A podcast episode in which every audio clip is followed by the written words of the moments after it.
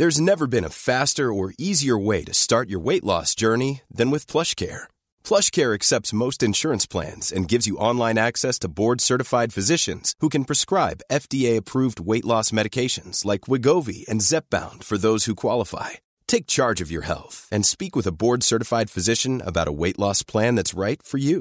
Get started today at plushcare.com slash weight loss. That's plushcare.com slash weight loss. plushcare.com slash weight loss.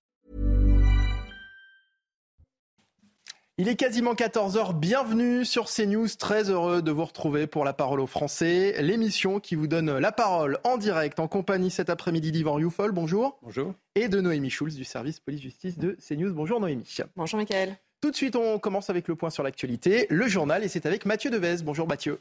Bonjour Mickaël, bonjour à tous. Le détenu en cavale, soupçonné d'un double meurtre, a été interpellé près d'Angers.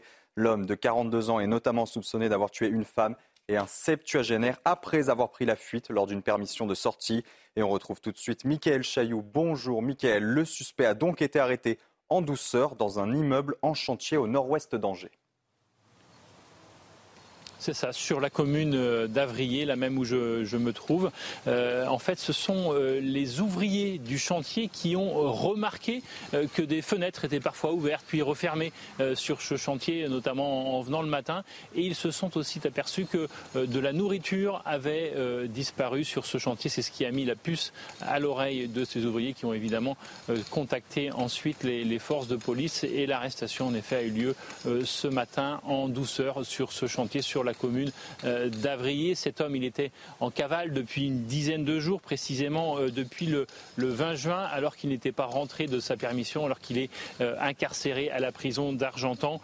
Cet homme qui était condamné pour, pour comment, excusez-moi, je suis en train de chercher, qui était condamné pour 12 années de, de prison. Il en avait effectué 8 déjà. Il était condamné pour tentative d'homicide sur euh, conjoint. Pendant cette cavale de 10 jours, vous le savez, il est euh, suspecté d'avoir commis euh, deux homicides, une femme puis un homme en Mayenne, un homme à qui il avait dérobé la voiture et cette voiture a été retrouvée incendiée à quelques kilomètres d'ici sur la commune de Montreuil-Juigné et c'est donc juste à côté d'ici. Ça a été le point de départ de cette recherche depuis euh, ce week-end une vingtaine euh, de kilomètres carrés, cette zone de recherche, à la fois en zone euh, police et gendarmerie, et donc l'arrestation certainement ce matin par les forces de police sur cette commune d'Avrier. Merci beaucoup, Mickaël, pour toutes ces précisions. Emmanuel Macron reçoit en ce moment plus de 220 maires des communes touchées par les émeutes. Et on va prendre tout de suite la direction de l'Elysée pour retrouver Elodie Huchard. Bonjour, Elodie. Le président envisage de sanctionner financièrement les familles des mineurs mis en cause. Oui, exactement. C'est ce qu'il a dit euh, hier en marge d'un déplacement aux côtés des forces de l'ordre. Ça n'est pas étonnant euh, de la part d'Emmanuel Macron. Ça fait plusieurs jours qu'on entend un certain nombre de ses ministres, Gérald Darmanin, Éric Dupont-Moretti, euh, donner cette idée de sanctionner les parents de ces enfants délinquants. La raison, elle est assez simple, c'est que dans l'opposition et notamment à droite, on explique que ça n'est pas aux contribuables de payer l'addition.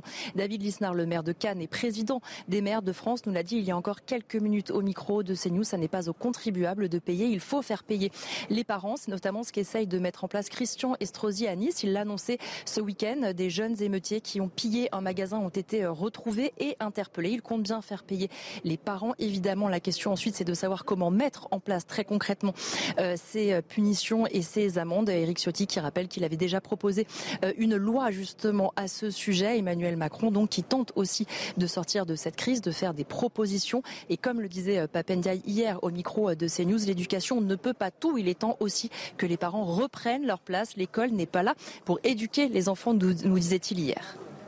Merci Elodie et merci également à Charles Baget qui vous accompagne. Et de son côté, vous l'avez dit, Éric Ciotti veut responsabiliser les parents. Le président des Républicains réclame notamment la suppression des allocations familiales pour les parents de délinquants. On l'écoute.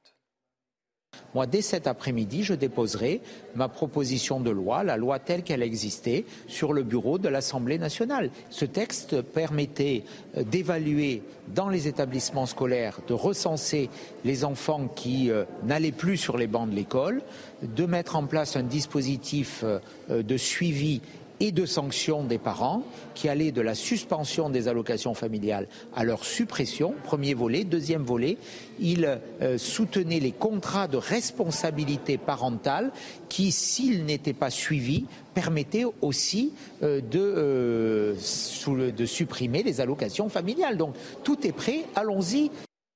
Le nombre de cancers a doublé dans l'Hexagone depuis 1990. Plus de 433 000 nouveaux cas cette année. Les femmes sont notamment de plus en plus exposées. Enfin, selon Santé publique France, les cancers de la prostate, du sein et du poumon restent les plus fréquents. Des cancers souvent évitables, comme l'a expliqué ce matin Brigitte Millot. Écoutez, c'était dans la matinale de Romain Desarbes.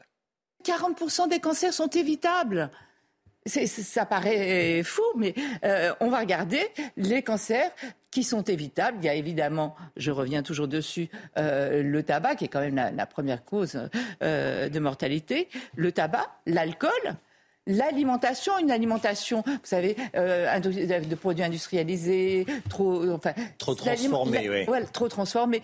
L'alimentation joue un rôle et notamment, on l'a vu dans le cancer colorectal, hein, la sédentarité aussi, l'obésité aussi. Donc il faut absolument bouger. Ça, on peut le, on peut le faire, quoi. On peut essayer de bouger de plus en plus, etc. On bouge de moins en moins, et ça joue un rôle aussi, notamment dans les cancers digestifs.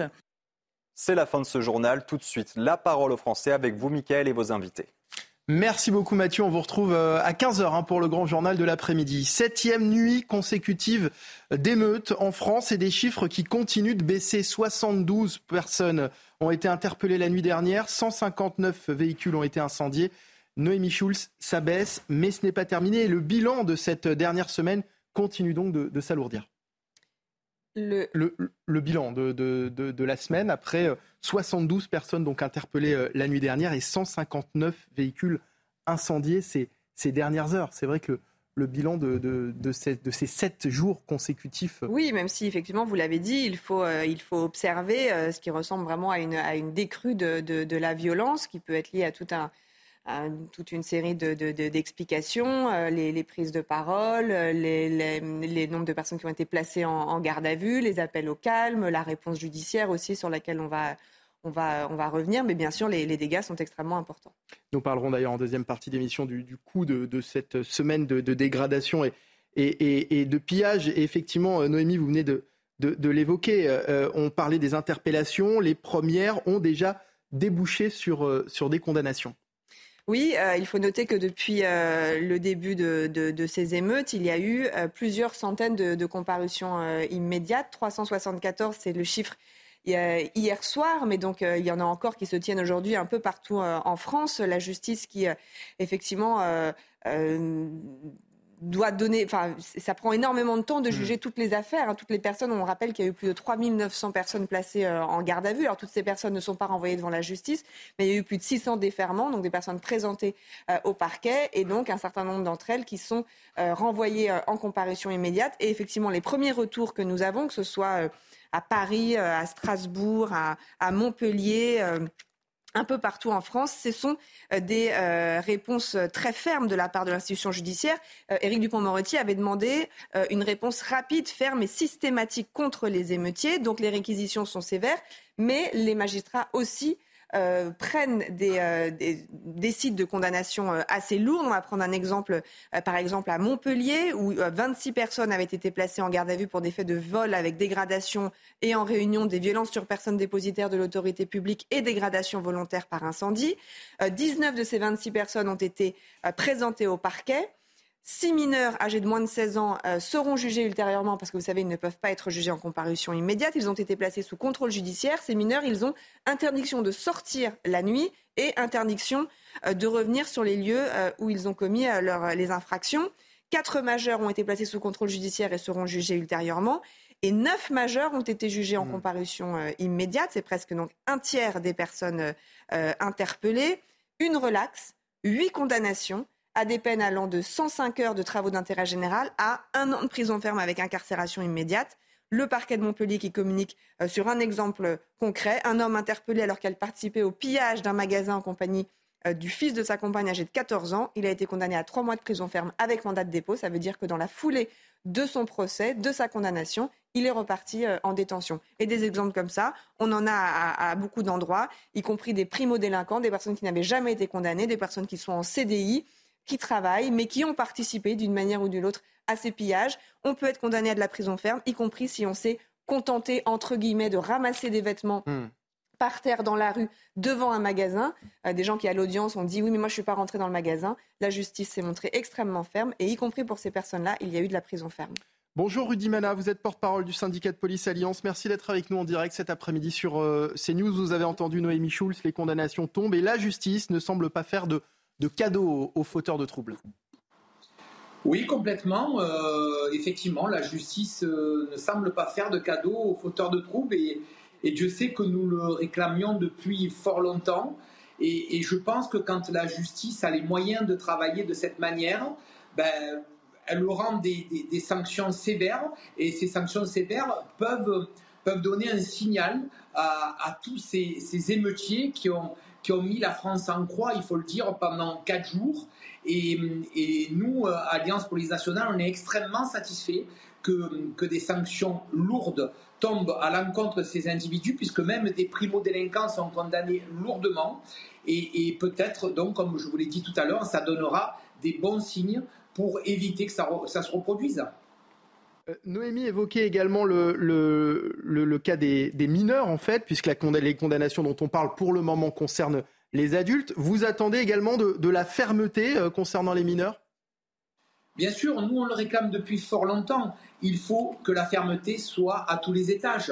Euh, c'est-à-dire qu'aujourd'hui, je crois qu'il y a 30 à 35 des, des, émeutiers interpellés qui étaient des mineurs. On ne peut pas les juger en comparution immédiate. La loi ne le permet pas. Donc aujourd'hui, on attend des décisions qui arriveront plus tard avec la nouvelle loi d'Éric de, Dupont-Moretti. Ça va plutôt dans le bon sens puisque avant on attendait parfois 18 mois pour juger un mineur. Là, on, aura dans l'obligation de le, de le, juger sur la sanction coupable ou pas dans les 3 mois. Et ensuite, il y aura des mesures éducatives où il sera suivi par l'éducateur pendant 9 mois. Et ensuite, il y aura une sanction définitive. Donc tout ça, ça va dans le bon sens. Bien sûr que nous demandons des sanctions fortes, clairement, parce que Aujourd'hui, on a tout tenté en France, je crois. Au niveau, au niveau de la prévention, on a tenté énormément de choses et on a pu se rendre compte sur ces cinq derniers jours que ça ne marche pas, mmh. puisque tous ces jeunes de 14, 15, 16, 17 ans, euh, pour qui on a injecté énormément d'argent, se retrouvaient en première ligne pour détruire tous les commerces, toutes les voitures, tout ce qu'ils croisaient. Donc, euh, il faut passer peut-être à une vitesse supérieure, sanctionner les jeunes qui le méritent, essayer d'éduquer des jeunes qui le méritent aussi, et éventuellement euh, sanctionner des parents qui euh, n'assument pas leur responsabilité de père ou de mère de famille quand on a des enfants de 13, 14, 15 ans qui sont dehors à 1h du matin. Et c'est important de le, préciser, euh, Rudy Mana, puisqu'on on le disait déjà sur ce plateau, Noémie Schulz, hein, la part de, mineurs parmi les, les personnes interpellées est très importante. Oui, c'est euh, le ministre de l'Intérieur euh, qui avait communiqué ces chiffres. Environ 30% des personnes interpellées euh, sont des mineurs. La moyenne d'âge des personnes interpellées est de 17 ans et vous avez parfois des très jeunes, hein, puisque vous avez y compris des, des, jeunes de 11, 12, 13 ans qui ont été interpellés. Alors pour eux, il y a une difficulté, c'est que si vous avez moins de 13 ans, vous ne pouvez pas être poursuivi, en tout cas, vous ne pouvez pas être condamné euh, on estime que vous n'êtes pas euh, capable de discernement et donc pas pénalement euh, responsable. À partir de 13 ans, en revanche, vous pouvez être poursuivi et condamné. Il y a ce qui s'appelle l'excuse de, minorité, qui fait que la peine encourue n'est pas la même que pour un adulte, mais il y a des poursuites. Et là, par exemple, si on prend l'exemple de, Montpellier, les jeunes qui ont été interpellés, dans l'attente de la présentation à un juge des enfants qui décidera, qui statuera sur leur culpabilité, ils sont placés sous contrôle judiciaire. Ça veut dire qu'ils vont devoir respecter ce contrôle judiciaire. En l'espèce, ils n'ont pas le droit de sortir la nuit, euh, pas le droit d'aller euh, là où ils ont commis euh, leurs méfaits. Et s'ils violent ce contrôle judiciaire, si par exemple un de ces jeunes est interpellé dans les prochains jours de nuit à l'extérieur de son domicile, eh bien à ce moment-là, on peut imaginer un placement en centre éducatif fermé, voire même un placement en détention. Euh, c'est possible aussi. C'est plus rare, la détention provisoire est plus rare pour les, euh, mineurs. On essaye de, l'éviter. Mais euh, un mineur qui ne respecterait pas ce contrôle judiciaire pourrait très bien être envoyé en détention provisoire dans l'attente de son procès. Yvan Youfol. Euh, parmi les, bonnes nouvelles que l'on pourrait retenir de ce désastre, il pourrait y avoir, mais cela mérite confirmation, le fait que la justice entame enfin sa révolution idéologique et cesse avec cette culture de l'excuse et ce sentiment d'impunité qui a fait que vous avez des jeunes voyous aujourd'hui qui se croient tout permis. Mais ceci, reste à confirmer. Euh, moi, je doute malgré tout que les cités, qui sont en un tel état de, rébellion, d'ébullition, euh, résonnent simplement en fonction des mots d'ordre d'autorité qui sont lancés par l'État, puisque c'est précisément l'État euh, que ces minorités-là défient. Et donc, je, constate effectivement, comme tout le monde, qu'il y a un, reflux des violences. Elles sont dues, ces reflux des violences sont dus naturellement sans doute à une justice plus sévère, sans doute sont-elles dues également à des discours politiques plus sévères, sans doute sont-elles dues aussi au fait que tant, tant a été pillé qu'il n'y a plus grand-chose à piller, mais je pense qu'également il y a un angle mort qu'il faudrait analyser, je n'ai pas les éléments, mais il, il me semble que l'ordre qui revient dans les cités est peut-être aussi dû d'abord à l'implication qu'ont eue les autorités religieuses dans le fait que euh, notamment les imams ont appelé à revenir à, des, comportements euh, plus, normaux. Et donc là, il va falloir analyser quels étaient les mots d'ordre qui ont pu être donnés dans les mosquées. Je n'ai pas les éléments, mais j'ai quelques, suspicions, si je puis dire. Vous, pensez que les, peines, les, peines, fermes qui, sont tombées ne sont pas dissuasives, selon vous? Peut-être le sont-elles, mais en tout cas, elles sont trop peu pour en faire une théorie. Et puis le deuxième élément qui reste à analyser, c'est de savoir si la, loi des dealers, qui naturellement ne, peut commercer que dans des cités tranquilles, cette loi des dealers n'a pas intimé aux plus jeunes, en tout cas, de rentrer dans les rangs. Et vous observerez qu'en tout cas, les dealers n'ont pas autorisé la sortie des armes, ou sinon très ponctuellement. Mmh. C'est-à-dire que les Kalachnikovs qui se baladent partout, Dieu merci, ne sont pas sortis lors de ces émeutes parce que ce que disent les policiers, les dealers ont interdit à ce que les plus jeunes y touchent.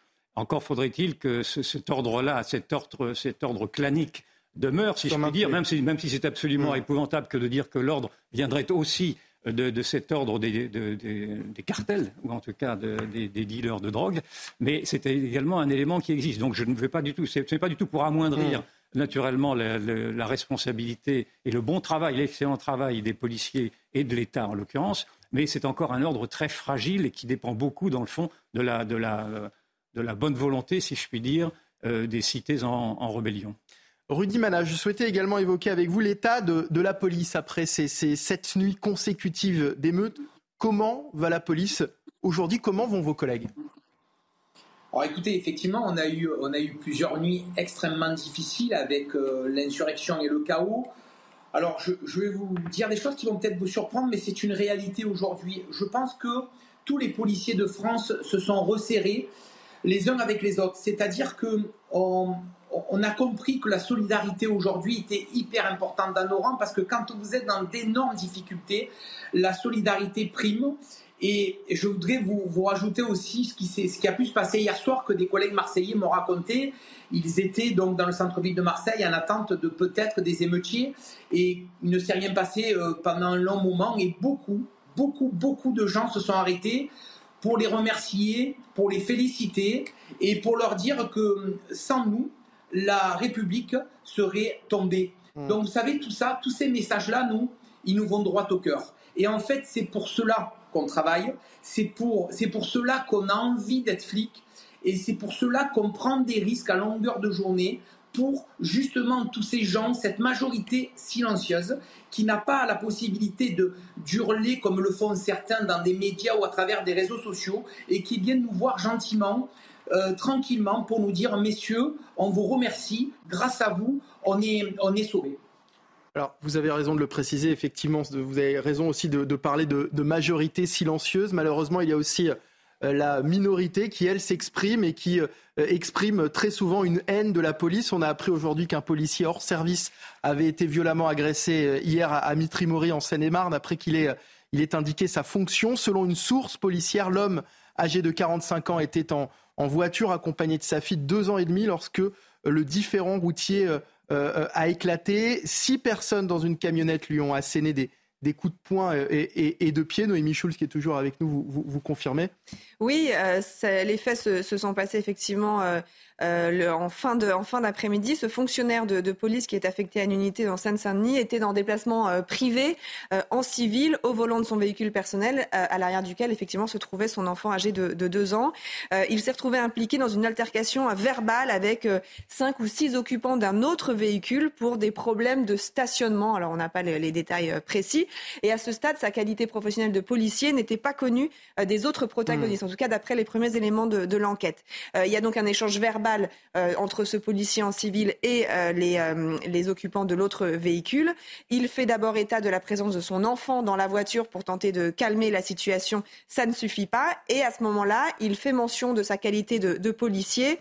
Et c'est à ce moment-là qu'il aurait subi de la part de, de ces personnes divers coups, notamment des coups de poing, des coups de pied, alors qu'il s'est retrouvé euh, projeté au sol. Il a également été victime du vol de sa euh, sacoche. Alors, euh, le parquet précise qu'il n'a pas perdu connaissance, mais qu'il a tout de même été hmm. hospitalisé pour observation et une enquête de flagrance des chefs de violence en réunion sur personne dépositaire de l'autorité publique, puisqu'il a fait mention de sa profession de policier a été ouverte et confiée à la Sûreté départementale de Seine-et-Marne sous le contrôle du parquet de Meaux. Rudy Mana, la petite fille de ce policier, a été témoin de la, scène. La question de la famille, de vos familles, est, bien sûr centrale. Mieux protéger nos forces de l'ordre, c'est aussi mieux protéger les, familles de policiers.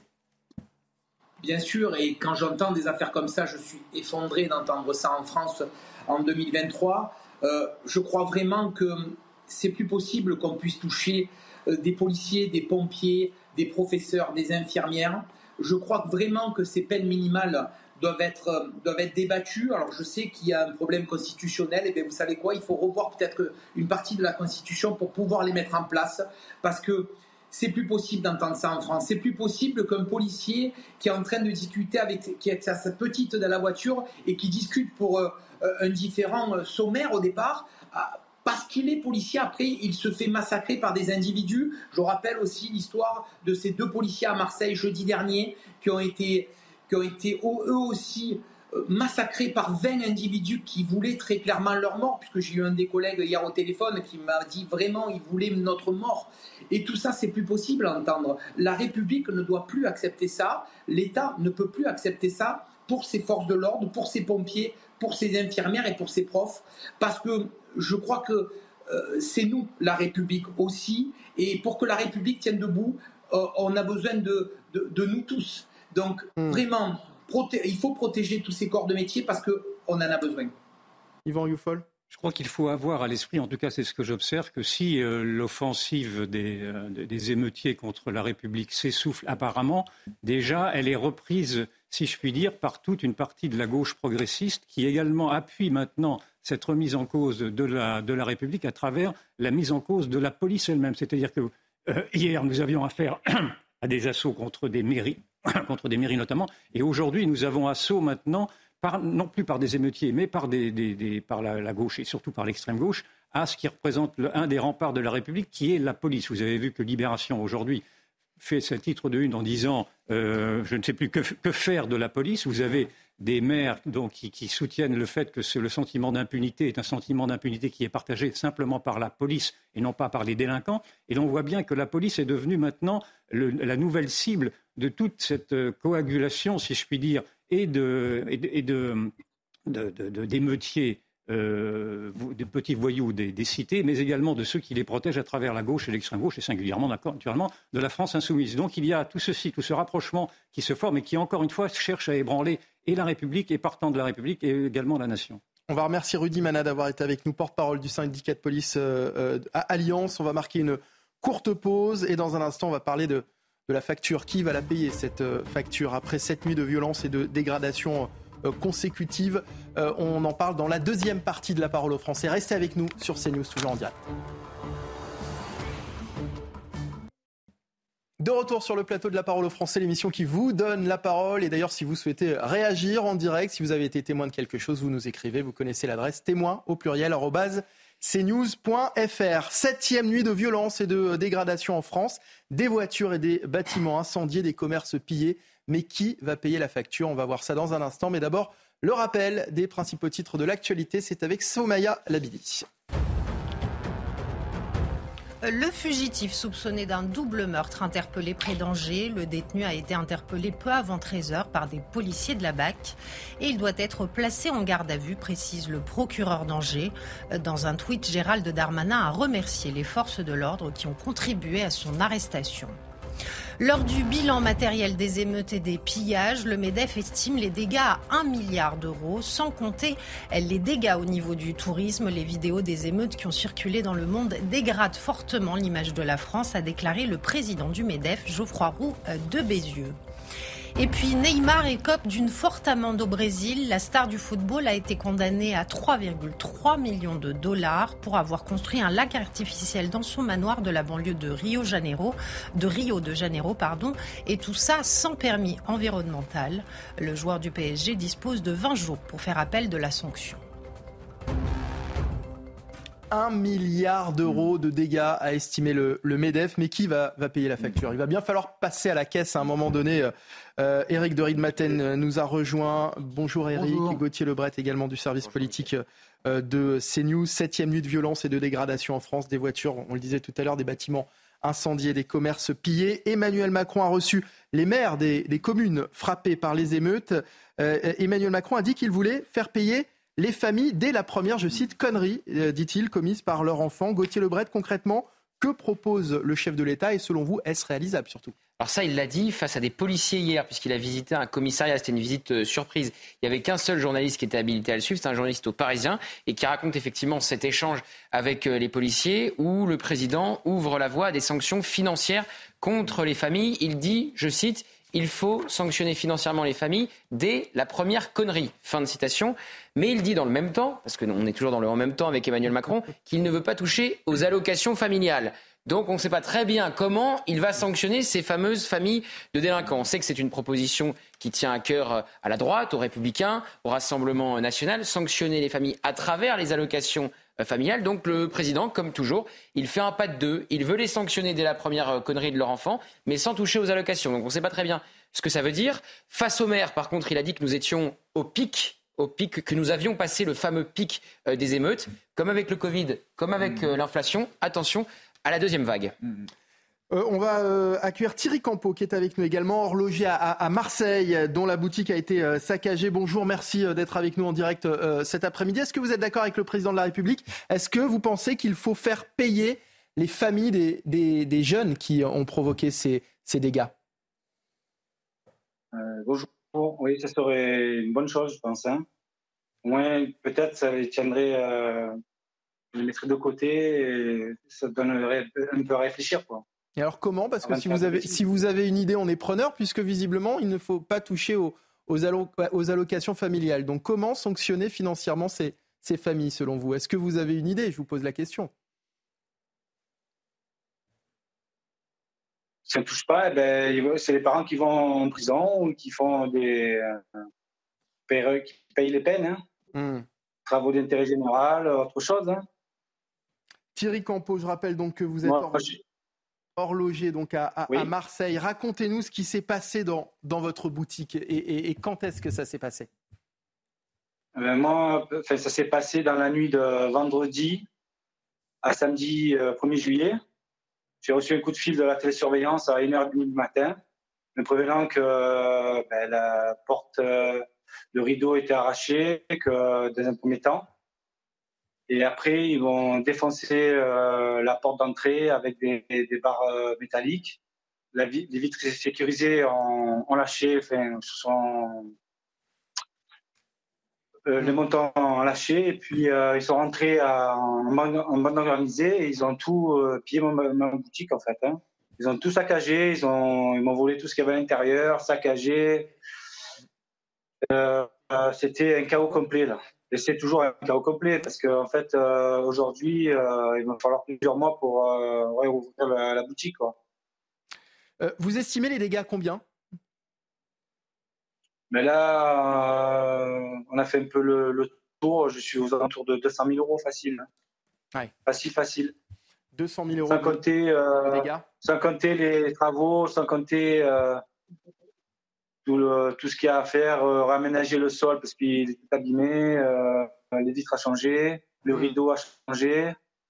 Euh, toutes les vitrines intérieures sont cassées, brisées. En fait, euh, je ne peux rien mettre à l'intérieur, en sécurité, en fait, parce que du coup, euh, chaque chose, il vaut mieux que ce soit en sécurité, parce que bon, les gens, vous savez comme ils sont. Hein, on a le dos tourné, ils, ils ont qu'est-ce qu'il y a. Hein. Quand vous dites 200 000 euros, c'est la, la, marchandise qui a été volée? À peu près, oui. Ouais. J'avais des montres de clients en réparation.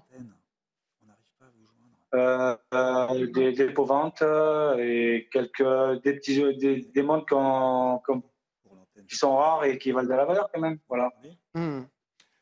hors antenne, vous avez dit à Thomas qui travaille avec moi que vous, vous réfléchissiez en ce moment à, à, mettre la clé sous la porte. je réfléchis. je vais essayer de tenir le coup. Mais après, est-ce que je vais réussir Est-ce que je vais réussir en fait Pas sûr. Hmm. Pas sûr, pas sûr si j'ai pas les aides de, l'État euh, ou de quelque chose, bon, déjà on, a, on aura une petite aide de 10 000 euros apparemment, si j'ai compris. Euh, les assurances, j'ai une assurance ok, mais ça couvrira pas euh, tous les frais. Hmm. Si je si je peux, j'assumerai ce que je dois aux gens en fait parce que c'est ma priorité en tout. Personne soit aisé. Alors après, après, après, je vais voir combien de temps ça va durer. Est-ce que je pourrais tenir le coup C'est ça, hein, parce que euh, j'ai pas. Vous savez, on a subi beaucoup de, de, de, dommages euh, sur la place où je travaille, parce qu'il y a beaucoup de travaux tout le temps. Ça fait plus d'un an et demi qu'ils refont un bâtiment juste à côté. On me, euh, on me cache la visibilité de, de ma boutique. Bon, j'ai quand même une bonne réputation et du coup, des autres bijoutiers m'envoient pas mal de clients de temps en temps. Donc ça m'aide à tenir euh, parce que en fait, euh, ça fait pratiquement plus d'un an que je vends pratiquement plus de montres en fait. J'en vends une de temps en temps, mais j'ai plus la même clientèle qu'avant quoi. Si ça peut vous aider à tenir, c'est l'essentiel. On va y revenir bien sûr dans un instant sur justement le, rôle des, des, assurances. Éric de Maten, vous, vous avez suivi, on parlait d'Emmanuel Macron qui recevait euh, les maires tout à l'heure avec Gauthier Lebret. Vous, vous avez suivi Bruno Le Maire, le ministre de l'économie, qui lui était à Arpajon ce matin, au chevet des commerçants, justement. Oui, alors Arpajon, c'est une petite ville hein, du sud de la banlieue parisienne. Il y a 15-20 000 habitants. Voilà, c'est une ville calme, qui est d'ailleurs très jolie, hein, un centre-ville euh, qui a entièrement rénové. Et puis, euh, ils ont vu arriver cette vague incroyable de, de pilleurs euh, qui ont vraiment tout dévasté sur leur passage, dont une concession Citroën qui a été vraiment brûlée, la façade, on a vu ça. Et ce matin, effectivement, Bruno Le Maire était sur place. Alors, c'était assez émouvant parce que la patronne de la concession automobile est tombée un peu dans les bras du ministre de l'économie, lui a fait la, la bise pour la rassurer, promettant que la justice interviendrait, qu'il y aurait des peines conséquentes, et puis surtout qu'il sera indemnisé. Parce que la question de l'assurance, c'est le vrai problème. Quand vous n'avez pas la bonne assurance, vous avez une perte d'exploitation qui n'est pas prise en compte par les assureurs. Et là, Bruno Le Maire a confirmé qu'effectivement, il y aurait une, garantie qui marcherait quoi qu'il arrive. J'allais dire, rappelez-vous, il y avait le quoi qu'il en coûte au moment euh, du Covid. Là, c'est le quoi qu'il arrive, vous serez indemnisé. Donc, bien sûr, les commerçants espèrent que ce sera le cas, hein, parce qu'il ne faut pas qu'il y ait de fausses promesses. Euh, vous avez entendu ce matin le BDF, euh, Geoffroy Roux de Bézieux, qui parlait quand même d'un milliard d'euros pour les commerces et le privé. Mais si vous ajoutez le public, les écoles, les médiathèques, les mairies qui ont brûlé, bon, on imagine le coût.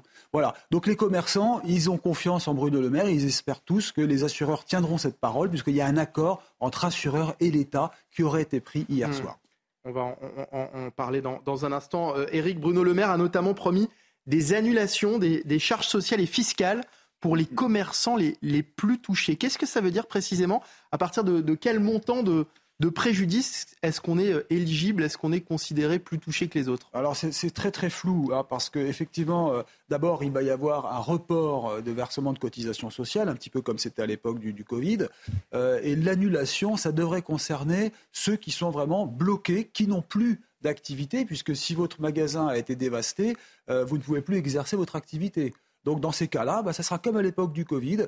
Euh, il faut espérer que la mairie ou les associations de commerçants interviendront pour faire le relais, parce que je me souviens. Euh, à l'époque du Covid, beaucoup de commerçants se plaignaient de ne pas avoir de, contact direct. On faisait un numéro vert. Bon, il y a eu un monsieur euh, crise Covid, mais quand il y a beaucoup de monde au téléphone, personne n'est là pour répondre quand il y a beaucoup d'appels. Donc voilà, il faut espérer que ces cellules se mettent en place avec les préfets, les mairies, les associations de commerçants. Yvan Youfol.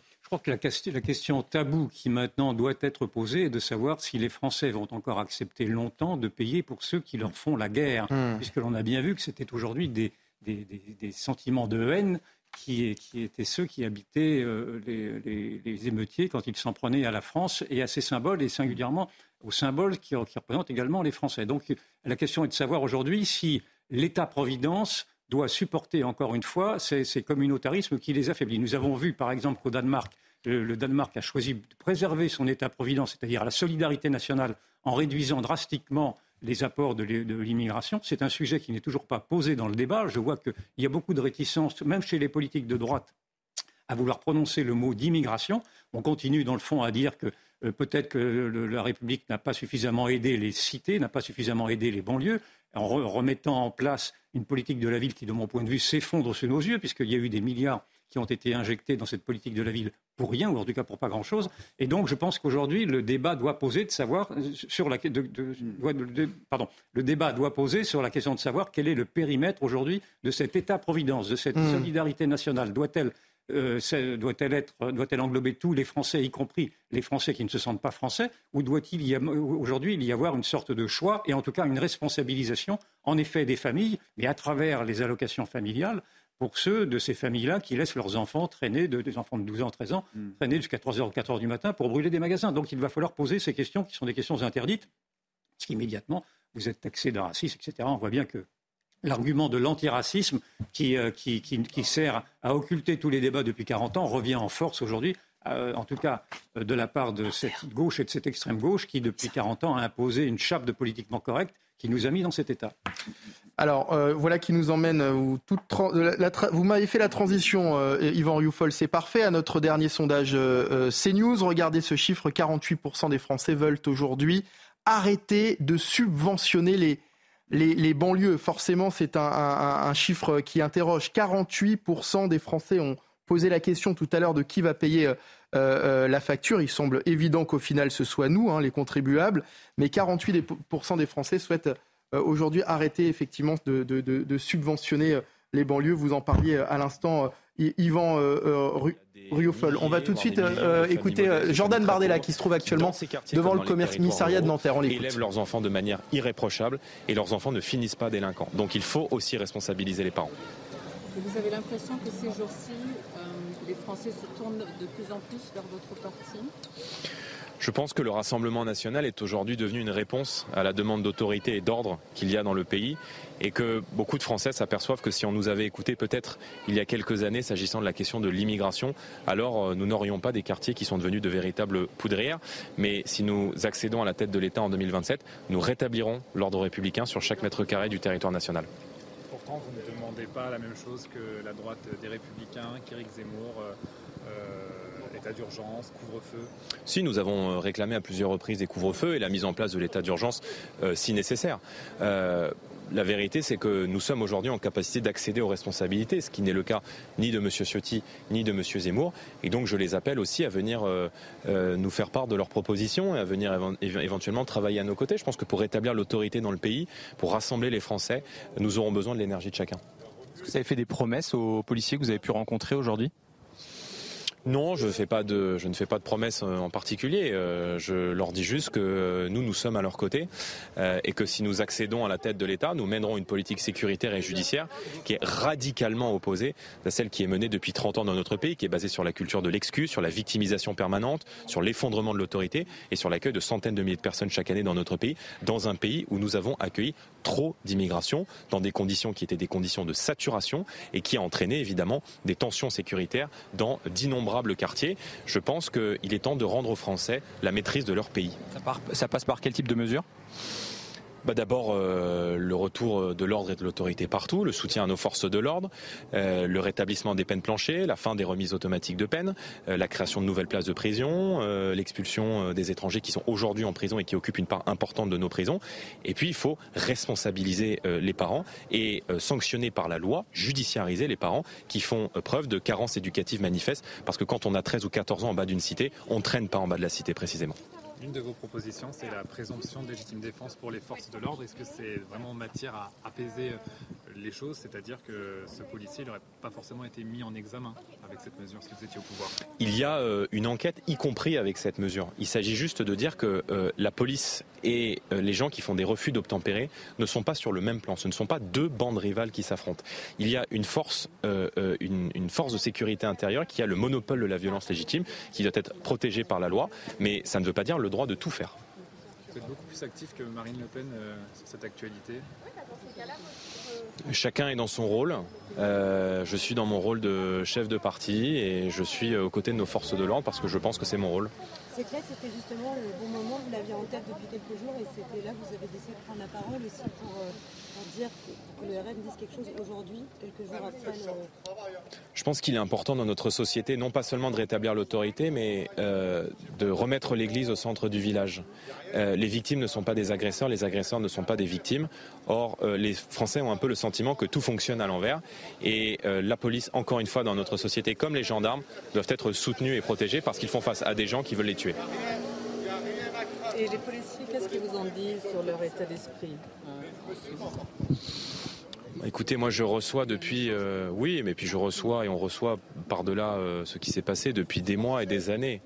Euh, tous les jours des messages de policiers, des témoignages de policiers qui euh, ont le sentiment aujourd'hui de ne plus être soutenus euh, par l'État et parfois ont la désagréable sensation de mener un travail courageux, digne, admirable, qui derrière n'est pas suivi des suites judiciaires. Je veux dire, bien souvent ils interpellent des individus dont certains commettent des exactions sur des bâtiments publics ou des tentatives de meurtre sur les policiers qui sont remis en liberté quelques heures plus tard. Moi je pense que l'atteinte à l'intégrité physique dans notre société doit retrouver un caractère sacré. Vous touchez à un policier, vous touchez touchez un maire, vous touchez un représentant de l'État, vous vous exposez de facto à des peines de prison ferme et à des mesures privatives de liberté. C'est ce que vous entendez aussi aujourd'hui ici. oui, bien sûr. Bien sûr, c'est ce que ressentent les, policiers, mais c'est ce que ressentent tous les Français aujourd'hui. Et, nous apporterons à la société française le besoin d'ordre et d'autorité qui est aujourd'hui, euh, je crois, la volonté d'une majorité du peuple français. Le pic est passé, a dit Emmanuel Macron, c'est dire que la crise a été bien gérée J'espère que le pic est passé. Euh, la réalité, c'est que dans les quartiers, beaucoup n'ont plus de stock. Euh, pour faire face aux forces de l'ordre, et notamment des stocks de mortiers. Mais euh, des stocks, ça se recharge. Et euh, précisément, les policiers attirent notre attention et l'attention des pouvoirs publics sur le 14 juillet. Merci à vous. Merci. Merci, beaucoup. La suite, c'est quoi votre programme Jordan Bardella, depuis l'hôtel de police de Nanterre, le président du Rassemblement national au chevet des, policiers qui souhaite sanctionner par la loi et judiciariser les, parents, notamment par la suppression, Gauthier Lebret, des prestations sociales. Oui, c'est la fameuse proposition effectivement du Rassemblement national et euh, des Républicains. Et on sait qu'Emmanuel Macron a dit hier face à des policiers qui étaient pour sanctionner financièrement les parents dès la première connerie, je cite, mais sans toucher les allocations euh, familiales. Donc on ne sait pas très bien la mesure euh, que pourrait prendre le, chef de l'État. C'est du en même temps comme souvent. Alors Jordan Bardella, il multiplie les déplacements hein, sur le terrain depuis le début de ces émeutes. Il a écrit une lettre aux policiers ce matin. Il dit Votre uniforme est devenu une cible pour ceux qui s'en prennent à la République et au symbole de la nation. Et donc, il était au chevet, effectivement, des policiers euh, de euh, Nanterre en première ligne face à ces émeutes. Et c'est vrai que la stratégie euh, du Rassemblement national, évidemment, tranche avec celle de la France insoumise et même celle de Jordan Bardella tranche avec celle de Marine Le Pen. Hmm. On voit bien que c'est un couple à, à deux têtes. L'une est en retrait. Effectivement, elle n'a même pas réclamé la mise en place de l'état d'urgence. Jordan Bardella a dit on veut l'état d'urgence si vraiment la situation euh, l'oblige. Donc on voit un Rassemblement national euh, très prudent qui ne veut pas du tout être accusé de récupération politique comme lors euh, de ce qui s'est passé à Annecy ou à Bordeaux. Et à l'inverse, la France insoumise qui est en pleine récupération politique, qui refuse d'appeler au calme, qui joue à un jeu dangereux et qui paye dans les sondages sa position depuis le début de ces émeutes. Un sondage a été réalisé pour le Figaro par l'IFOP qui montre que les Français jugent très sévèrement la position de Jean-Luc Mélenchon. Seuls 20% des Français sont satisfaits de ce qu'a dit Jean-Luc Mélenchon depuis le, début, depuis le début de ces émeutes, contre 39% pour Marine Le Pen. Yvan Rufol. Bon, constatons que les faits donnent raison à tous ceux qui, depuis 30 ans, 40 ans, ont alerté sur les risques que faisait courir une immigration impensée, une immigration de peuplement. Et parmi ceux qui avaient alerté, naturellement, il y avait le Front National, il y avait même Jean-Marie Le Pen à l'époque. Et donc les Français ont de la mémoire et ils voient bien que le Front National, le Rassemblement National, qui est malgré tout l'héritier, en tout cas sur, sur ce point-là, du Front National, ont eu raison. Donc c'est pour ça que Marine Le Pen n'a même pas besoin d'argumenter. Elle laisse les faits mm. dire eux-mêmes les vérités des, la vérité des réalités. Ça, c'est la première chose. La deuxième chose, c'est que malgré tout, vous vous rendez compte, en effet, que les solutions qui sont proposées par le Rassemblement national sont identiques à celles des Républicains, sont identiques d'ailleurs à celles d'Éric Zemmour. Donc se repose à nouveau le problème de cette incongruité de voir toutes ces trois droites, dans le fond, se tirer dans les pattes alors qu'elles disent exactement la même chose, en tout cas sur les grands sujets de civilisation, les grands sujets identitaires. Et il devient urgent, en effet, que toutes ces droites-là se rassemblent, en tout cas pour venir en aide, mm. en défense à cette France en péril. Allez, on va accueillir à présent Olivier euh, Moustakakis. Pardon. Bonjour, vous êtes assureur. Merci euh, d'être avec nous en direct sur euh, CNews cet après-midi au lendemain de ces émeutes. Et même si elles ne sont pas totalement terminées, le rôle des assurances va être primordial dans la reconstruction. Oui, bonjour. Nous ne sommes pas assureurs, nous sommes comparateurs d'assurance. Ce un petit peu différent. Alors oui, les assureurs vont intervenir par rapport aux contrats qui ont été signés, aux garanties qui sont prévues au contrat, d'accord? Mais en effet, comme le soulignaient pas mal de, journalistes, euh, les commerçants sont assurés pour, pour leurs murs, le contenu en vol, etc. Mais souvent, ils ne sont pas assurés en perte d'exploitation. Et on sait quand il y a eu un incendie que le commerce peut rester fermé plusieurs semaines. Donc ils vont avoir une perte de chiffre d'affaires. D'accord? Donc un assureur ne pourra pas indemniser un contrat qui n'a pas été souscrit, un risque qui n'a pas été souscrit. Ça, c'est pas possible. C'est même, ça devient même interdit, d'accord par son autorité de contrôle, qui est la CPR. Alors, le délai pour faire sa, déclaration de sinistre va être prolongé de 5 jours à, 30 jours. Ça, Bruno Le Maire, le ministre de l'économie, l'a annoncé tout à l'heure. Vous, vous confirmez vous-même?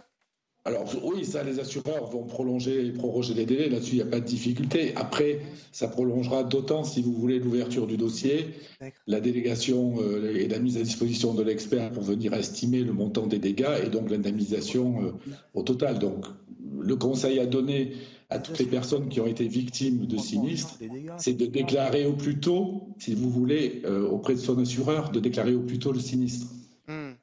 Euh, le ministre de l'économie a également parlé de réduction de, franchise. Qu'est-ce que ça veut dire? Alors ça, c'est ce qu'il souhaite, mais on est plus sur des effets de langage, d'accord? Puisqu'un contrat d'assurance, il y a un montant de franchise qui est prévu et une cotisation qui est prévue. Plus la franchise est faible, plus la cotisation est importante, et, en sens inverse, plus la franchise est élevée, plus la cotisation est, faible.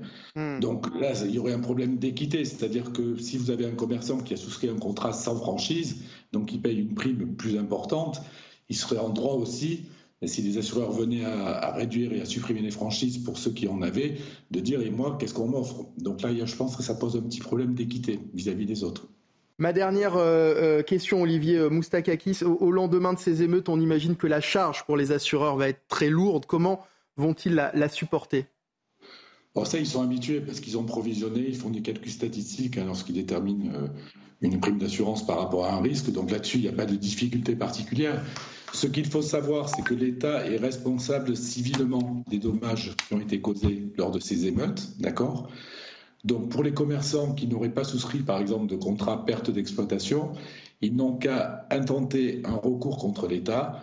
Hein, il y a l'article L211-10 du Code de la sécurité intérieure qui permet d'engager la responsabilité sans faute de l'État et de se faire indemniser intégralement des sinistres et des préjudices vécus lors de ces événements.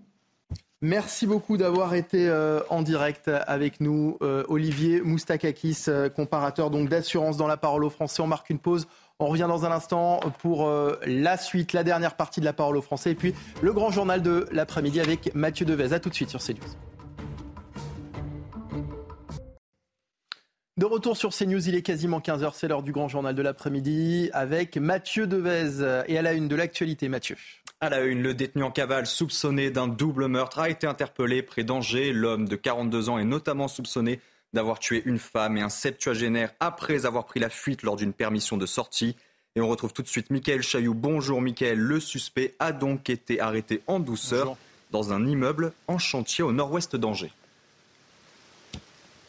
Oui, c'est ça, sur la commune euh, d'Avrier où je me trouve. On est au cœur en fait de la zone de recherche de 20 km euh, définie euh, hier soir et expliquée par le procureur de la République d'Angers, donc commune d'Avrier, au bout de la rue qui se trouve derrière moi sur une maison en chantier. C'est là que le fugitif a été arrêté en fin de matinée aux alentours de 13 heures. il semblerait. C'est donc une maison en chantier, comme je vous le disais, et ce sont les ouvriers euh, qui euh, travaillaient sur ce chantier qui avaient noté deux éléments. À savoir des fenêtres qu'il retrouvait ouvertes alors qu'il les avait fermées, ou par exemple de la nourriture qui avait disparu sur ce chantier. Et c'est ce qui leur a mis la puce à l'oreille et ils ont donc décidé ensuite d'alerter les autorités.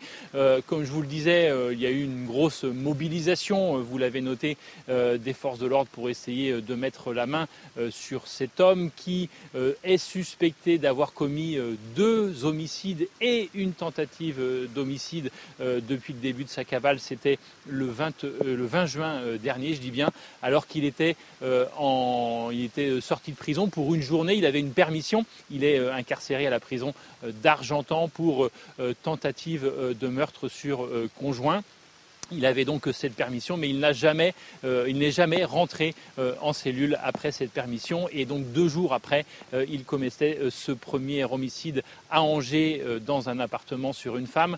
quelques jours plus tard, une tentative, je vous le disais, là sur la commune de Chaillan en Mayenne. Et puis le week-end dernier, on a retrouvé une voiture incendiée et le propriétaire de cette voiture qui était euh, décédé euh, dans son domicile. Euh, pas très loin d'ici, à Cantenay-Épinard, a été retrouvée cette voiture. C'est pour cette raison que les recherches étaient concentrées sur cette zone. Et en effet, cet homme a bien été retrouvé ce matin vraiment dans cette zone qui avait été définie par les enquêteurs. L'homme maintenant va être placé en garde à vue et on devrait en savoir un petit peu plus puisque le procureur de la République devrait prendre la parole en fin d'après-midi. Merci beaucoup, euh, Michael Chailloux, à Montreuil-Juigné. Dans l'actualité également, Emmanuel Macron reçoit aujourd'hui plus de 220 maires des communes touchées par les émeutes. On va tout de suite prendre la direction de l'Elysée pour retrouver Elodie Huchard. Bonjour Elodie. Le président veut montrer qu'il est au chevet des élus concernés aujourd'hui. Hein. Oui, exactement. Ce sont même euh, précisément 241 maires qui ont été reçus à partir de midi par le chef de l'État. D'abord un propos introductif pour le président pour leur rappeler euh, son soutien, sa gratitude, nous disent les proches du président de la République. Puis maintenant, c'est un temps d'échange hein, qui va se prolonger. Le président a un agenda qui a été vidé jusqu'à 18h où il y aura un nouveau point de situation. Le but, c'est de passer du temps, d'écouter ces maires. Le président de la République qui n'est pas forcément venu avec des solutions clés en main, qui veut d'abord écouter les maires avant de voir ce qu'il peut euh, proposer. David notamment le président des maires de France, s'est exprimé devant la presse, expliquant qu'ils alertaient depuis de nombreuses années sur l'inquiétude des maires pour leur sécurité et sur le besoin d'ordre. Et puis David Lisnard aussi qui a rejoint Emmanuel Macron en disant qu'il était temps de faire porter la responsabilité sur les parents, notamment la responsabilité euh, financière. Et puis euh, à noter qu'un certain nombre de maires commencent à quitter euh, l'Elysée, ceux qui évidemment ont des engagements ou qui viennent de loin, puisqu'évidemment tous les territoires ont été invités ici à l'Elysée. Puis il y a quelques minutes, on a vu partir Vincent Le maire de La les roses qui nous a euh, précisé qu'il s'éclipsait puisque son épouse sortait enfin de l'hôpital et qu'évidemment, il voulait se retrouver tranquillement, si j'ose dire, pour un moment en famille. Merci Elodie Huchard pour toutes ces précisions et merci également à Charles Baget qui vous accompagne. Tout de suite, la chronique écho avec Éric de Maten. Vivez un moment d'émotion devant votre programme avec XXL Maison, mobilier design et décoration. Bonjour Eric. Bruno Le Maire a annoncé un geste de l'État pour les commerçants touchés par les émeutes. Le ministre de l'économie était en déplacement à Arpajon, c'est dans l'Essonne. Il a notamment rencontré des professionnels sinistrés. Alors quelles sont les mesures annoncées par le ministre de l'économie? Alors, le premier geste hein, concerne euh, les exonérations de charges sociales dans certains cas, hein, pour les cas les plus extrêmes. Il y aura des annulations de charges, il y aura aussi des, reports hein, possibles, un petit peu comme pendant la période Covid. Et puis il y a aussi cet accord avec les assureurs. Et là, on peut dire que vraiment, euh, le gouvernement a mis la pression sur les compagnies d'assurance parce que euh, Bruno Le Maire nous le disait ce matin, il faut que les assureurs couvrent un maximum euh, ces sinistres, même s'il y a perte d'exploitation. Donc il y a encore un petit flou sur cette expression perte d'exploitation, puisque, il faut le rappeler, c'est une assurance supplémentaire lorsque vous avez un commerce qui a été brûlé, par exemple, qu'il n'y a plus d'activité possible eh bien, si vous n'avez pas la perte d'exploitation incluse, vous ne serez pas indemnisé. Et donc là, le gouvernement met, la pression sur les compagnies d'assurance. Il y a aussi euh, l'encouragement à porter plainte systématiquement lorsqu'il y a eu des dégâts. Il y aura aussi la question de la franchise. Vous savez que souvent, lorsqu'il y a un sinistre, la franchise peut être très élevée. Et eh bien là, Bruno Le Maire demande à ce que cette franchise soit diminuée au maximum.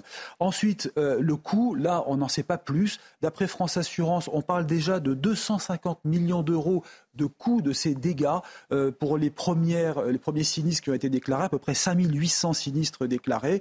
le MEDEF, lui, annonce un milliard pour la partie des entreprises privées touchées.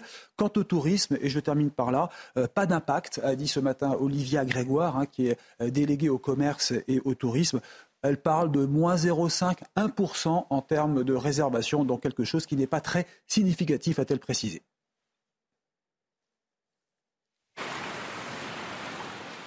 C'était votre programme avec XXL Maison, Mobilier Design et Décoration. De son côté, Eric Ciotti veut responsabiliser les parents. Le président des Républicains réclame notamment la suppression des allocations familiales pour les parents de délinquants. L'écoute.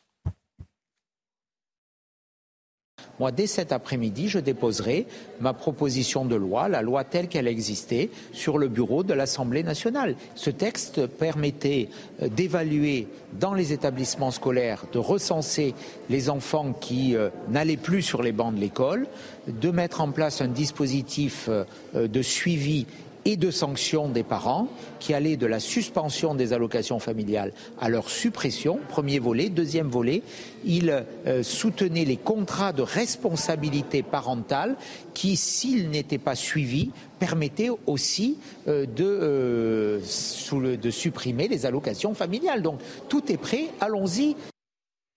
Et après les violences et les pillages, les premières condamnations ont été prononcées à Marseille. La justice a requis entre 8 et 18 mois de réclusion à l'encontre de plusieurs dizaines de prévenus. On fait le point tout de suite depuis Marseille avec Stéphanie Rouquet. Depuis hier, les comparutions immédiates au tribunal de Marseille s'enchaînent. En quelques heures, aujourd'hui, neuf hommes ont pris connaissance de leurs sanctions, des profils bien différents. Je vous donne l'exemple de deux individus. Abdel, âgé de 23 ans, un Algérien sans titre de séjour, a été interpellé lors des émeutes. Il a été soupçonné d'avoir volé des parfums, des coffrets et du maquillage dans une parfumerie pillée en plein centre-ville. Je passais par là. Je n'avais pas l'intention de voler, a-t-il déclaré. Abdel a été reconnu coupable et sanctionné de deux mois de prison ferme et six mois avec sursis. Un autre profil, Mohamed, tout juste 19 ans, apprenti en carrosserie, sérieux selon son patron, poursuivi, lui, pour violence sur policier. Il a été reconnu coupable d'avoir jeté des projectiles à deux reprises sur une voiture de police. Il avait, aussi asséné un violent coup de pied sur le front d'un policier lors de son interpellation il écope d'une peine de six mois de prison ferme et six mois avec sursis. Son avocat a dénoncé une peine excessive qui n'a pas sa place dans un tribunal. D'ici mercredi soir, 61 prévenus seront jugés à Marseille après les émeutes de ce week-end. Un policier hors service a été violemment agressé hier euh, lors d'une altercation routière à Mitry-Mory en, Seine-et-Marne, une altercation durant laquelle il a indiqué sa fonction. Selon une source policière, l'homme de 45 ans était en voiture accompagné de sa fille de 2 ans euh, lorsque le différend a éclaté. Les précisions de Noémie Schulz. Les faits se, sont passés effectivement euh, euh, en fin d'après-midi. Ce fonctionnaire de, police qui est affecté à une unité dans Seine-Saint-Denis était dans déplacement euh, privé en civil au volant de son véhicule personnel à l'arrière duquel effectivement se trouvait son enfant âgé de, de deux ans. il s'est retrouvé impliqué dans une altercation verbale avec cinq ou six occupants d'un autre véhicule pour des problèmes de stationnement. Alors on n'a pas les, les, détails précis. Et à ce stade, sa qualité professionnelle de policier n'était pas connue des autres protagonistes, mmh. en tout cas d'après les premiers éléments de, l'enquête. Euh, il y a donc un échange verbal euh, entre ce policier en civil et euh, les, les occupants de l'autre véhicule. Il fait d'abord état de la présence de son enfant dans la voiture pour tenter de calmer la situation. Ça ne suffit pas. Et à ce moment-là, il fait mention de sa qualité de, policier. Et c'est à ce moment-là qu'il aurait subi de la part de ces personnes divers coups, notamment des coups de poing, des coups de pied, alors qu'il s'est retrouvé euh, projeté au sol. Il a également été victime du vol de sa euh, sacoche. Alors, euh, le parquet précise qu'il n'a pas perdu connaissance, mais qu'il a tout de même été hmm. hospitalisé pour observation et une enquête de flagrance des chefs de violence en réunion sur personne dépositaire de l'autorité publique, puisqu'il a fait mention de sa profession de policier, a été ouverte et confiée à la Sûreté départementale de Seine-et-Marne sous le contrôle du parquet de Meaux. Et dans le Maine-et-Loire, une manifestation particulière a eu lieu il y a quelques semaines. Des entrepreneurs de travaux agricoles victimes de vols de systèmes GPS sur leurs engins se sont donné rendez-vous car les puces de ces équipements volés bornés. Ils en appellent au pouvoir public. Certains ont chiffré leurs préjudices liés à ces vols à répétition à plusieurs centaines de milliers d'euros, mettant en danger leur entreprise. Le sujet est signé Michael Chailloux. La gendarmerie arrive. C'est la voix du propriétaire des lieux que l'on entend sur ces images de vidéosurveillance la nuit du 26 mars. Les voleurs repartent bredouille sans être inquiétés. Trois jours plus tard, le 29, dans une autre entreprise de travaux agricoles, c'est le jackpot pour les cambrioleurs. Il y avait deux antennes, une sur deux tracteurs différents, plus euh, donc un écran de, de tracteur euh, tel que celui-ci. On en avait pour 17 000 euros. Les consoles GPS installées sur les engins agricoles sont la cible privilégiée de ces cambrioleurs spécialisés. 15 vols dans la même semaine entre le 12 et le 18 juin dans les pays de la Loire tout le matériel qui est, dérobé, euh, qui est donc euh, équipé de trackers, euh, se retrouve au même endroit.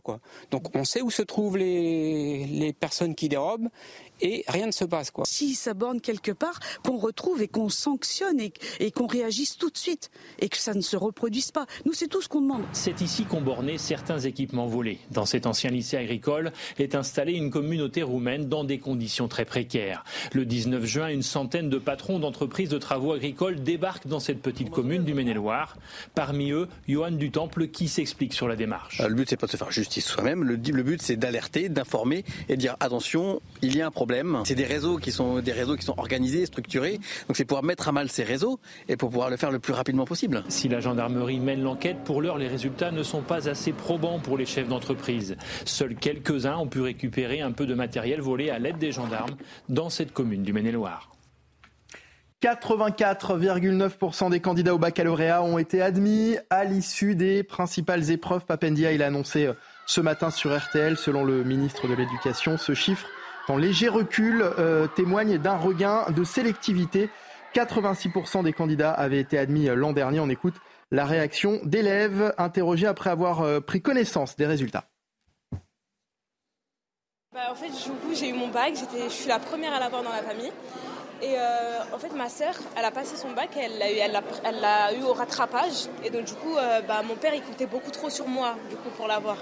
Donc, du coup, là, je suis trop contente, en fait. Je me disais peut-être une mention bien. Je regarde sur la liste et là, rattrapage. La déception, franchement, je ne m'y attendais pas du tout. J'ai. Je pensais vraiment la mention bien. Honnêtement, la mention bien, je pensais vraiment l'avoir. Là, le rattrapage, ça... c'est tombé comme ça. La France a rapatrié 10 femmes et 25 enfants de Syrie. Ils étaient détenus dans les camps de prisonniers djihadistes dans le nord-est du pays. Les mineurs ont été remis au service chargé de l'aide sociale à l'enfance. Les dix femmes sont âgées de 23 à 40 ans. Sept ont été placées en garde à vue. Les trois autres seront présentées dans la journée à un magistrat.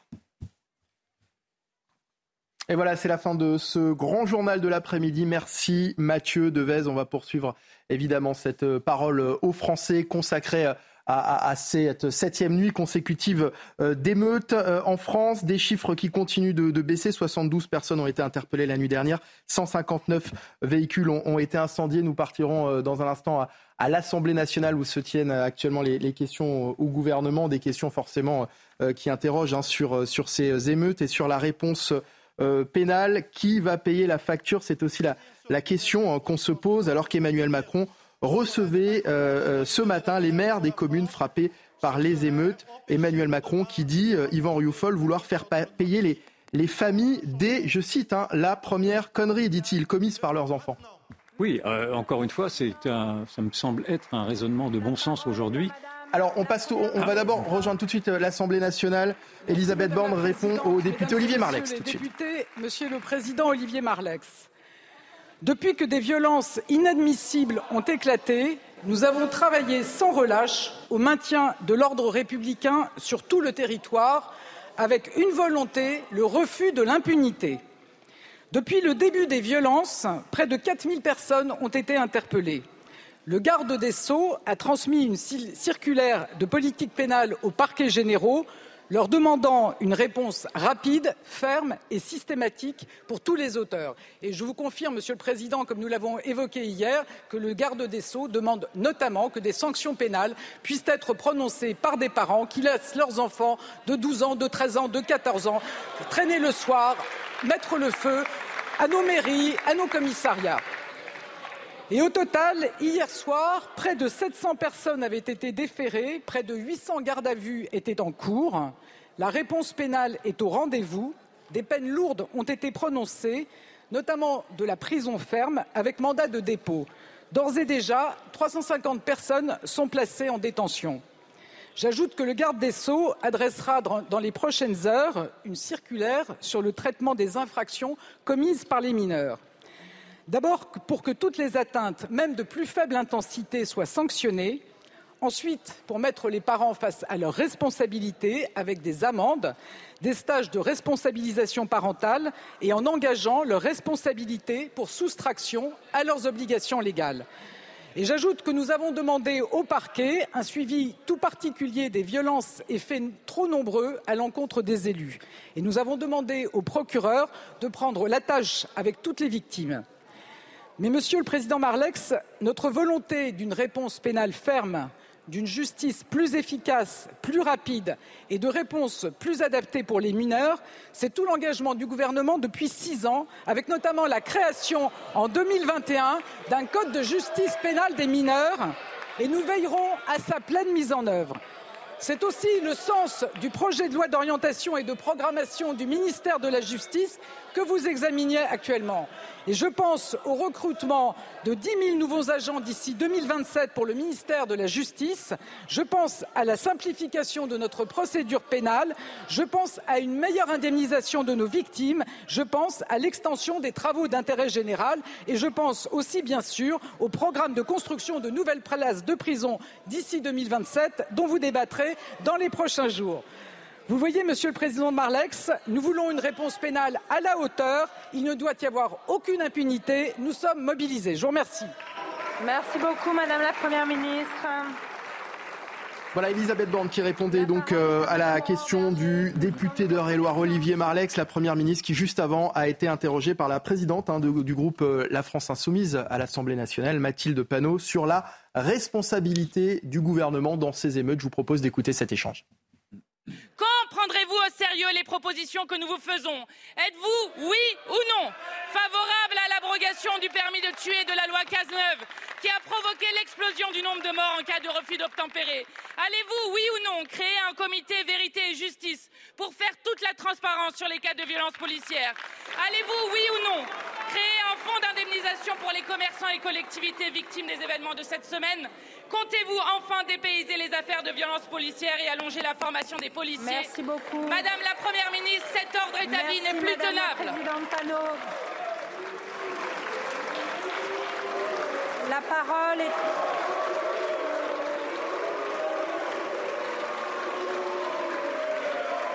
La parole est à Madame la Première ministre.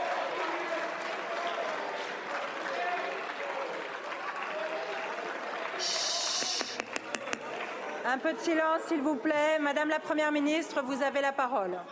Madame la Présidente, Mesdames et Messieurs les députés, Madame la Présidente Mathilde Panot, comme vous, comme de nombreux Français, j'ai été ému et choqué par la mort d'un jeune de 17 ans la semaine dernière à Nanterre.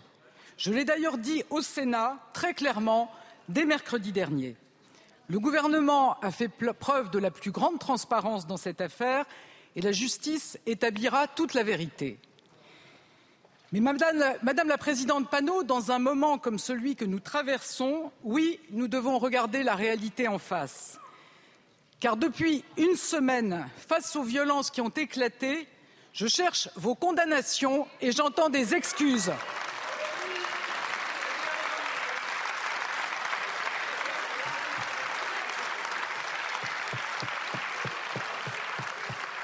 Avec votre parti, vous instrumentalisez un drame.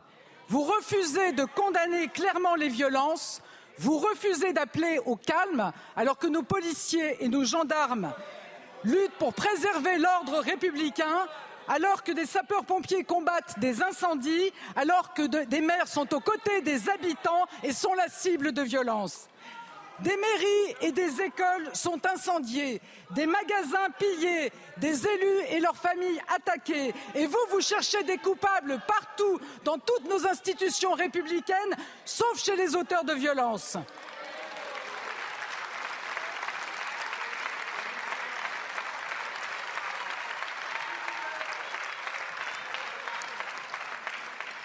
Alors vous auriez pu, comme vos alliés de la NUPES, exprimer votre émotion à la suite du décès d'un jeune de 17 ans, demander justice et appeler sans ambiguïté au retour au calme. Mais vous et les autres parlementaires insoumis, vous avez choisi un autre chemin, celui de l'outrance, celui de la brutalité verbale, celui de l'excuse constante de la violence.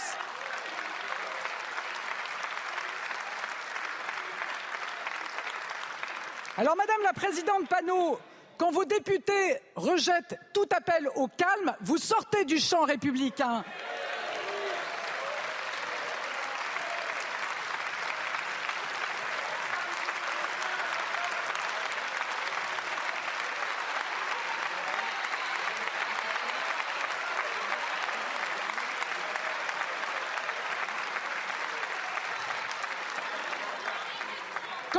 vos députés affirment que la fin justifie les moyens, vous sortez du champ républicain. Quand, votre leader parle de permis de tuer pour les policiers, de peine de mort pour les jeunes des quartiers et nous traite de chiens de garde, vous sortez du champ républicain.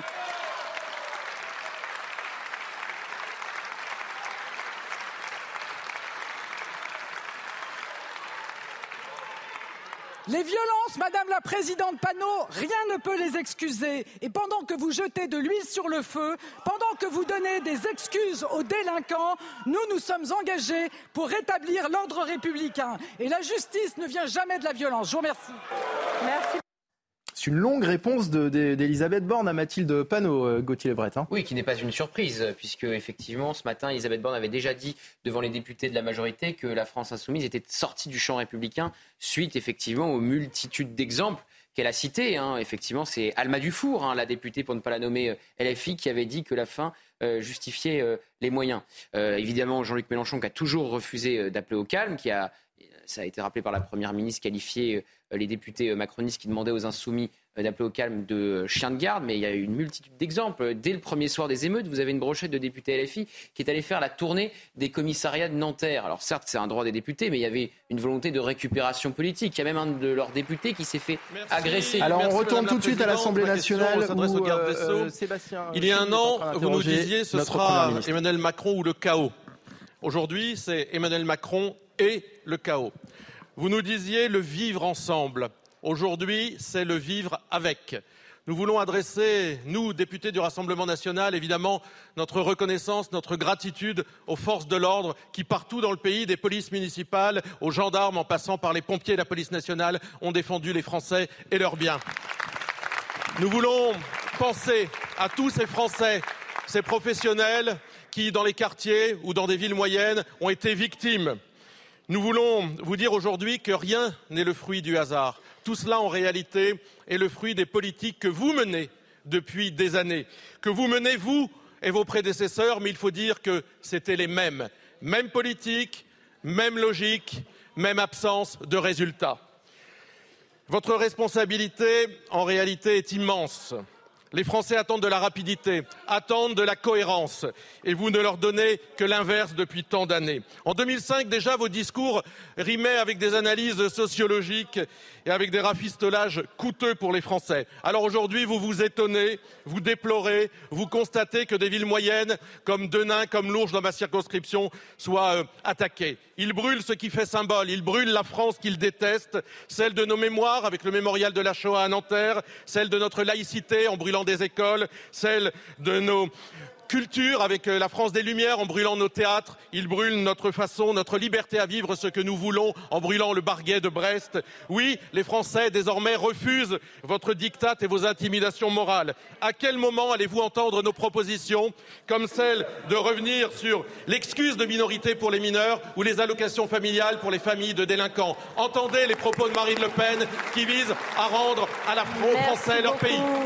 Merci beaucoup. La parole est à Monsieur Éric Dupond-Moretti, garde des Sceaux, ministre de la Justice. Merci Madame la Présidente. Euh, monsieur le Président Chenu, merci d'abord de ne pas tenter de me rappeler des phrases que je n'ai jamais prononcées.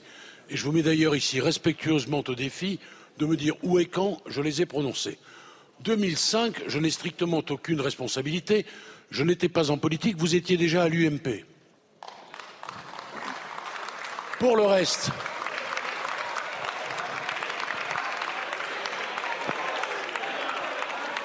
pour le reste, comment voulez-vous Comment voulez-vous que je réponde à une espèce de, de symposium où vous évoquez à la fois liberté individuelle et déterminisme?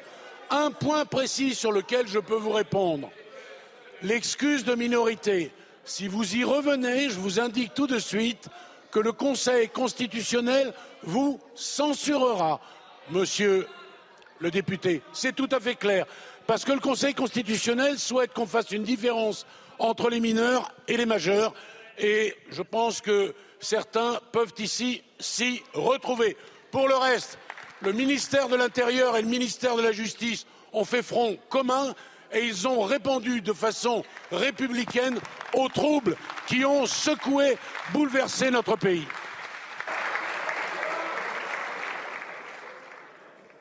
Voilà pour la réponse d'Éric Dupont-Moretti, donc qui était interrogé par euh, Sébastien Chenu, le député du Rassemblement national euh, du Nord, Gauthier Lebret, et sur cette question évidemment hein, de la responsabilité des, mineurs. Et des parents. Et des parents. Et des parents, effectivement. Et lever l'excuse de minorité pour les jeunes délinquants euh, qui, effectivement, sont pris en train de piller et de casser. Alors, le garde des Sceaux a répondu. Et il met en garde, effectivement, Sébastien Chenu. Que le Conseil constitutionnel censurerait. Mais c'est effectivement une proposition à la fois du Rassemblement national et euh, des euh, républicains. Ils ont souvent des propositions communes. Euh, on rappelle que 69% des Français, on avait fait un sondage hier, 69% des Français sont pour lever l'excuse de minorité, comme 70% des Français sont pour l'état d'urgence et comme 70% des Français étaient pour que l'armée intervienne pour mettre hmm. fin à ces émeutes. Donc ça soulignait la grande demande de retour à l'ordre de la part euh, des Français qui euh, tranchent avec euh, un discours parfois médiatique. On a vu la une de Libération aujourd'hui qui met en cause la police et qui tranche effectivement aussi avec les postures de la France insoumise et d'une partie du reste, du reste de la gauche. Yvan Rioufol, je vous ai coupé la parole tout à l'heure. Vous ne m'en voulez pas si je vous la recoupe à nouveau, si on doit repartir à l'Assemblée nationale. Mais moi, ça m'intéresse. J'aimerais avoir votre avis, effectivement, euh, sur euh, cette réponse du, garde des Sceaux, effectivement, sur l'excuse de, minorité. Ou plus généralement, nous vivons, mais depuis longtemps, une révolution conservatrice qui a été amorcée il y a maintenant 10 ou 15 ans et qui aujourd'hui est accélérée par la force des choses, par la force des événements. Et on voit bien que les mineurs d'aujourd'hui n'avaient rien à voir avec les mineurs d'hier. Donc je me félicite en effet que le gouvernement et singulièrement le garde des Sceaux, qui est quand même très perméable aux idéologies de l'excuse, euh, tiennent un discours de plus en plus réaliste. Je me félicite également d'entendre la, la, première ministre d'abord souligner la dérive invraisemblable de, la France insoumise, naturellement, qui, au prétexte de flatter, de flatter un communautarisme, est en train d'appuyer des, rébellions contre la République elle-même. Mais je voudrais prendre la première ministre au mot quand elle a dit, euh, parlant, euh, parlant de, ceux à qui elle s'adressait, euh, qu'il était urgent de regarder les réalités en face. Je pense que cette phrase-là. Panot.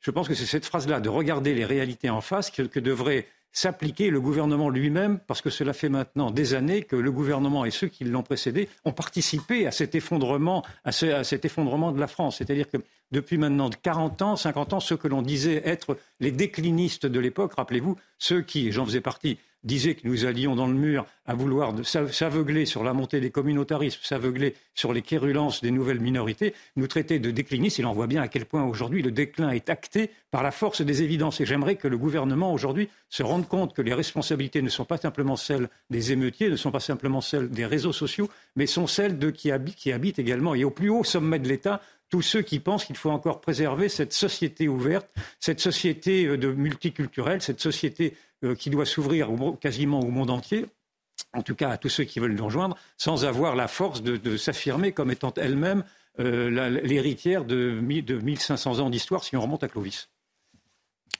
Euh, Gauthier Lebret, la, question de la responsabilité, évidemment, elle est, centrale. Depuis quelques jours, effectivement, on, voit les différents membres du gouvernement pointer du doigt les réseaux sociaux, pointer du doigt les, parents. et, cette question, on la voit encore une fois lors de, euh, cette séance à, l'Assemblée nationale euh, euh, interroge nos ministres qui ont tendance un peu à, botter en touche.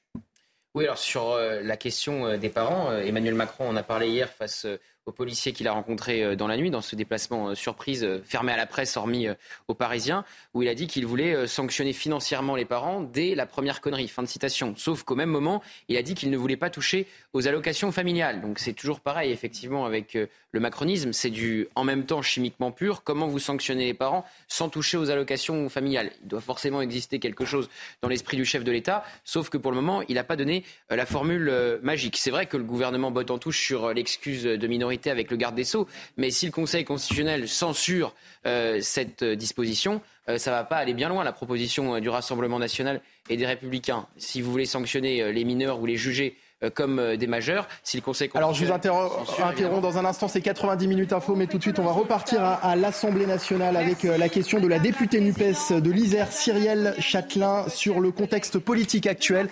Elle s'adresse à Elisabeth Borne. On l'écoute. À Lyon, des Chirolles à Nanterre, dans tous les territoires abandonnés, des villes aux campagnes, la révolte a déchiré la France. Car voilà 18 années que les politiques échouent. 18 années depuis la mort de Ziad Bena et Bouna Traoré. Et aujourd'hui, c'est Naël qui est tué. 18 années d'austérité, de rationalisation et de disparition des services publics. 18 années durant lesquelles le contrat républicain a été bafoué. S'il vous plaît. Car la réalité, Madame la Première ministre, est qu'en France aujourd'hui, certaines vies valent moins que d'autres, certains territoires valent moins que d'autres. En France, L'égalité est un concept théorique.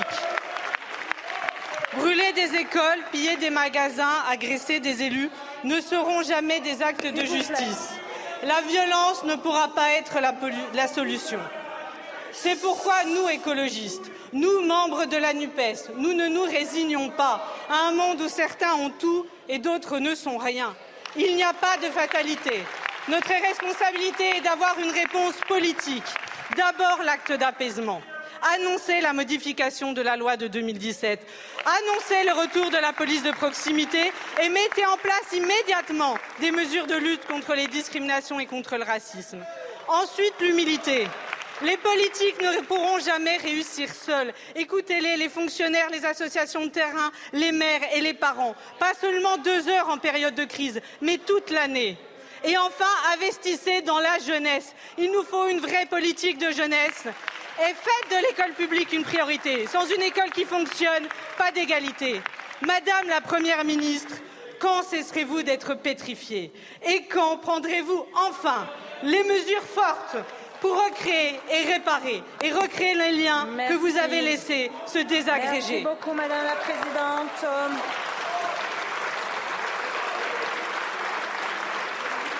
La parole, la parole est à Madame la Première ministre.